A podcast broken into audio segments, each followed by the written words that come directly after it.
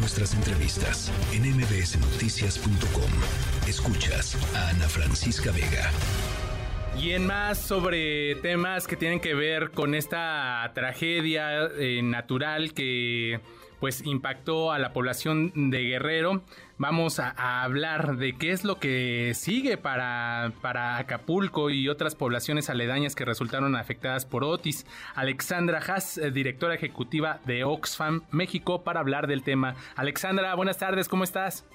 Muy buenas tardes, Adrián. Muchas gracias por tu interés y por la entrevista. Gracias por estos minutos. Pues eh, hay una situación, han pasado pues ya prácticamente eh, pues eh, tres semanas de, del impacto del huracán Otis allá en, eh, en, el Pacífico mexicano. Y ahora pues hay, hay que poner manos a la obra, digo, sé que muchas instituciones, sé que el propio gobierno pues bajo los esquemas o las posibilidades que les da están haciendo lo suyo, la sociedad civil también, ¿qué, qué, qué, qué sigue después de, de, de este asunto? Bueno, pues eh, mira, yo te, te cuento que nosotros somos una organización humanitaria y ya llevamos muchos años respondiendo a emergencias. Eh, y en realidad lo que vemos pues es una situación que requiere de un análisis serio porque sí hay afectaciones importantes en la semana pasada estuve en Acapulco con un grupo de organizaciones locales de base que están trabajando sobre todo en las colonias populares de Acapulco y pues realmente hay una todavía condiciones muy difíciles de vida ahí, ¿no? No se han reanudado las escuelas, todavía no se tiene el análisis de los daños de los de las escuelas, algunos eh, centros de salud abiertos, pero no todos. Eh, hay una dificultad, digamos, de, de hacerse de, de, incluso de comida. Hay 30 comedores abiertos por eh, parroquias locales que sirven 850 comidas al día. Eh, muchísimas personas formadas en las filas de, de, de las despensas. No todas llegan, las despensas llegan a pie de calle, a pie de carretera y muchas colonias están alejadas para cuando la gente baja por ellas ya no ya no hay nada. Eh, todavía no se ha restablecido por completo el servicio de electricidad, sí está ahí la CFE trabajando. Se cayeron casi todos los árboles de la ciudad de Acapulco, dicen, ayer me decía una persona que se aumentó cuatro grados la temperatura en Acapulco por la falta de vegetación. El Parque Papagayo, que es un parque muy emblemático de Acapulco, pues está todo, están todos caídos los árboles, entonces la gente de veras no tienen, digamos, dónde ir, los niños no están yendo a la escuela, está siendo muy difícil eh, navegar además las calles con esas montañas de basura, eh, y bueno, pues está, está siendo muy desafiante la situación. Eh, desafortunadamente esto que nos narras pues no, no es para nada eh, menor.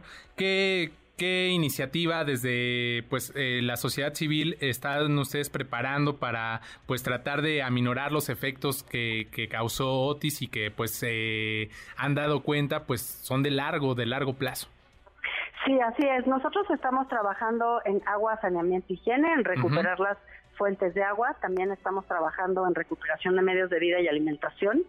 Eh, sobre todo en zonas rurales donde se perdió totalmente la cosecha o 70% de la cosecha se perdió y mucha gente vive de la agricultura de subsistencia. Entonces nos preocupa no nada más la alimentación en el corto plazo, sino también en el mediano plazo para esas comunidades. Eh, también vamos a estar trabajando sobre salud sexual y reproductiva para niñas y mujeres y sobre la creación de, comité de comités de reducción de riesgos de desastres que consisten básicamente en que la población misma, la, las comunidades tengan planes de acción para estos eventos, porque lo más importante aquí que hay que ver es que pues este es un huracán inédito para el punto donde dio, o sea, en Acapulco no se pensaba que era posible un huracán de esta magnitud y desafortunadamente en nuestras estimaciones, pues sí, Acapulco va a ser un punto de fragilidad climática, como lo van a ser muchos otros puntos de México, como un país expuesto a eh, pues los fenómenos naturales exacerbados por la, el aumento de la temperatura en el mar y otras situaciones derivadas de la, de la crisis climática. Entonces, realmente como país necesitamos identificar estos riesgos, saber que el tema de la eh, falta, digamos, de, de, cumplimiento de los compromisos internacionales de todos los actores para reducir las emisiones está provocando un aumento en la temperatura y ese aumento tiene un impacto sobre todo sobre las comunidades más pobres. Así pasa con, con el tema climático pagan más consecuencias quienes menos tienen, pero además que son quienes menos contaminan. Importante, Alexandra, eh, esto que nos dices, ¿no? Trabajar como de, manera integral en el, en el saneamiento de, agua, que es que es súper importante, súper vital para la actividad del ser humano en cualquier parte del planeta. Además de esto, pues también hay afectaciones a nivel, a nivel mental, a nivel de salud mental. En este caso, pues eh, toda la gente que vivió de manera pues eh, dramática el impacto de Otis, este huracán de categoría 5, pues también hay quienes por su experiencia requieren atención en salud mental. ¿Ustedes eh, tienen algún plan en, en este sentido? Mira, nosotros de manera directa no ofrecemos servicios, pero ya estamos en contacto con varias organizaciones. La verdad es que la sociedad civil está respondiendo de manera muy decidida. Y sí, yo creo que es muy importante este tema porque, claro, la gente no fue avisada que iba a haber un huracán de esta magnitud. Claro, el huracán, digamos, se multiplicó la categoría en muy poco tiempo, pero el tema es que de cierta forma a muchísima gente le agarró por sorpresa. Dicen que los vientos eran inusitados, eh, todos los vidrios rotos, toda la destrucción que se vio. Imagínate estarlo viviendo sin saber muy bien qué está pasando. Eh, pues por ejemplo para niñas, niños, adolescentes esto puede generar un, trauma muy fuerte y sí requieren de apoyo psicológico y pues las comunidades de hablar de lo que pasó y también de desarrollar capacidades para poder sentir que lo pueden enfrentar de una manera distinta si vuelve a pasar algo de este tipo. Alexandra, pues ya de mi parte, finalmente, pues eh, si alguien quiere, se interesa en sumarse con ustedes al apoyo que están brindando a la población de Acapulco y de Guerrero en general, eh, ¿qué, ¿qué pueden hacer? Mira, muchísimas gracias por eso. Estamos en las redes sociales en arroba Oxfam México, nuestra página es oxfammexico.org.